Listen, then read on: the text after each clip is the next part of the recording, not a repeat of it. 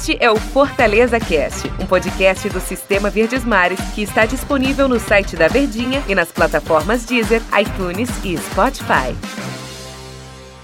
Fala pessoal, um grande abraço para todos vocês. Muito, ia dizer boa tarde, boa noite, bom dia, boa madrugada, mas é muito bom ter você Ora! junto conosco aqui no nosso no nosso bate-papo aqui de sempre, no nosso podcast, é hora do Fortaleza Cast. Estou ao lado e muito bem acompanhado, você já percebeu, do Tom Alexandrino.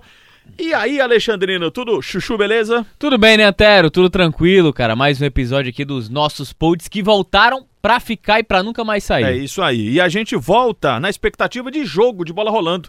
Vem aí Fortaleza e Cuiabá. E aí eu queria, queria discorrer aqui com o Tom Alexandrino, porque tem muitos aspectos bacanas para a gente conversar, né? É, entre eles, uma superioridade no momento, né? Porque um é o terceiro e outro é o décimo quarto.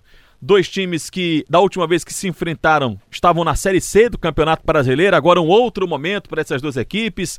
Lucas Lima, já no vídeo, vocês comentaram no episódio anterior sobre o Lucas Lima no time do Fortaleza. Ele já está à disposição do técnico Juan Pablo do Voivoda. Se vai ser utilizado ou não é uma outra história. Ou seja, é, e sem falar, claro, da busca pela vice-liderança do campeonato para tentar chegar no Atlético Mineiro. Um montão de coisa para a gente conversar sobre esse jogo. O que, que mais é, te chama a atenção para essa partida contra o Cuiabá, Tom? Eu acho que não dá mais pra gente falar de Fortaleza e não pensar de que o momento na Série A ele é outro, que Fortaleza vai brigar por coisas grandes na competição. O que serão essas coisas grandes eu não sei, mas o reflexo da atuação contra o São Paulo, a forma como foi buscar o resultado contra a Copa do Brasil, se alguém tinha dúvida, ele deu mais uma contraprova de que esse Fortaleza não é só fogo de palha, não é só empolgação inicial. Eu acho que esse período já passou. Hoje o Fortaleza ele tá dentro de um grupo entre os seis, vou colocar seis, Uhum. sete do Campeonato Brasileiro que podem chegar numa frente maior de busca por Libertadores. Então esse duelo contra o Cuiabá, eu acho que a gente sempre tem o cuidado, o receio, porque tem o respeito ao adversário, de um adversário que venceu o Atlético Paranaense, venceu o Palmeiras fora de casa, de um adversário que consegue competir, de um adversário que tem menos derrotas do que todo aquele pelotão de baixo na Série A de Campeonato Brasileiro. Só que foi uma equipe que empatou demais durante é, esse primeiro momento. Então a gente tem essa cautela, a gente tem esse cuidado. Mas pegando o nível que alcançou em Série A, não dá pra pensar do lado do Fortaleza de planejamento de campeonato um resultado diferente dos três pontos. E tem outro detalhe: você precisa, na minha visão, recuperar o que você perdeu. Eu acho que contra o Santos foram pontos perdidos, Sim. contra o Juventude foram pontos perdidos. E eu não falo apenas do contexto do pênalti, do pênalti que poderia garantir a vitória, mas eu acho que pelo volume de jogo que o Fortaleza teve contra o Santos naquele jogo. Eu acho que do volume de jogo, em determinado momento, apesar de não ter feito um bom jogo contra o Juventude, que ele teve, e que teve o pênalti a favor. Então, o jogo contra o Cuiabá, ele não representa apenas o planejamento de campeonato em que você olha pro adversário e pensa, cara, com humildade, naturalmente, com pés no chão, não dá pra pensar algo diferente de três pontos. Mas também eu acho que é um jogo de recuperação pro Fortaleza. O, o Fortaleza ele tá num, num patamar, digamos assim, né? Que é exatamente isso que o Tom falou. A gente vai pro 18º jogo do campeonato. Passou aquela empolgação inicial. Ah, venceu o Atlético na primeira rodada, lembra? Daqui a duas rodadas, né? Tirando essa agora contra o Cuiabá e o Bahia no fim de semana que vem, vai enfrentar o Atlético, aí já começa a descida da montanha, começa o segundo turno. Aí você venceu o Cuiabá, nossa, que empolgação, aquele negócio todo. Essa empolgação inicial, digamos assim, essa empolgação passou. Fortaleza já tá, já vai para o seu 18º jogo.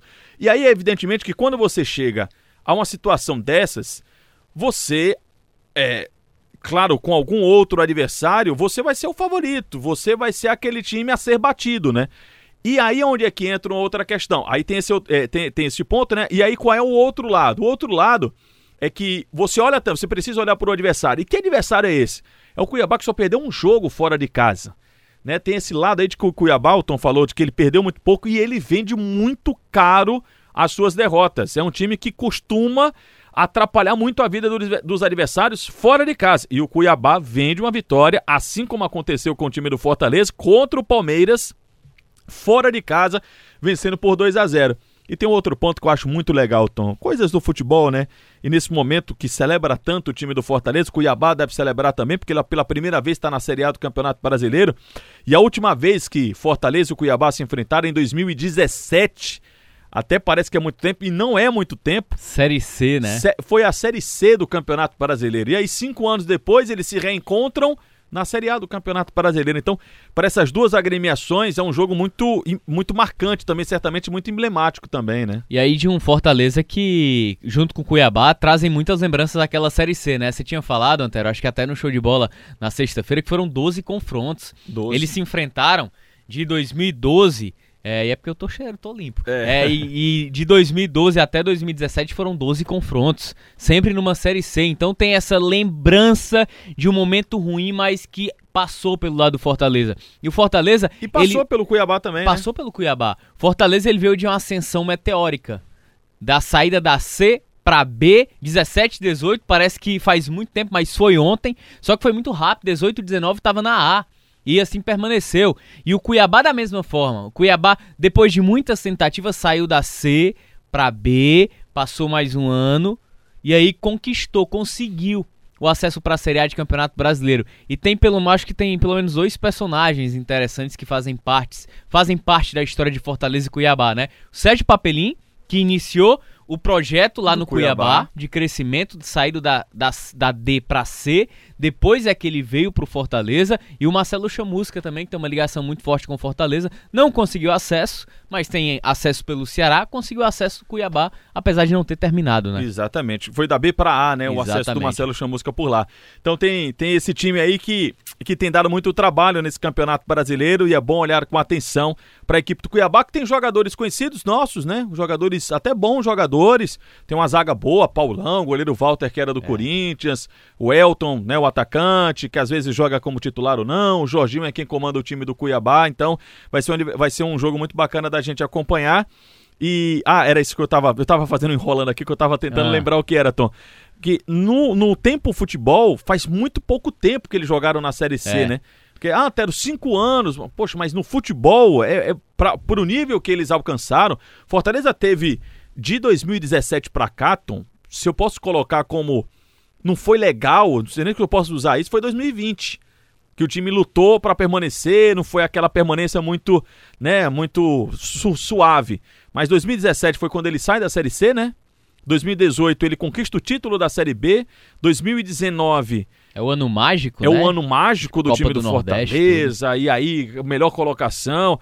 Aí 2020 ele joga a Sul-Americana. Isso. Foi 2020, Foi né? contra o Independiente, né? O Independiente. Ele jogou no final do. Por um asterisco não conseguiu se classificar. E 2020 ele tem mais ou menos. E 2021 começa desse jeito, né? Então é realmente uma ascensão meteórica, um momento que vive o torcedor do Fortaleza. E, e dentre essa ascensão. E se tivesse que, que rapidinho apostar, Sim. eu apostaria que o Cuiabá ele consegue essa permanência na Série A de Campeonato Brasileiro. Ele tá fazendo um campeonato para isso. Bem regular. Ele tá fazendo um campeonato muito regular e tem sido um visitante indigesto. E dentre essa ascensão, quando você começa a fazer é, boas participações, quando começa a estar em campeonatos importantes, você acaba chamando a atenção de outros jogadores. Né? Os jogadores começam a observar que aqui é um bom mercado.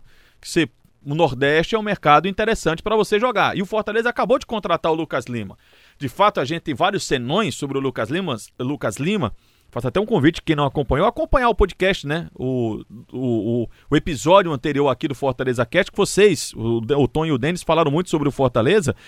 E e assim, a gente tem vários senão sobre Lucas Lima, mas é um jogador que há tempo figura entre os principais times do Brasil. Não estou dizendo que ele joga, mas ele figura entre os principais clubes do Brasil, passagem por seleção brasileira, e é um atleta que está no bid. Está à disposição do técnico Juan Pablo Voivoda. Se ele vai jogar, eu não sei, mas será que a gente pode ver o Lucas Lima? Você acha que Lucas Lima já pode pintar, pelo menos no banco de reservas contra o Cuiabá?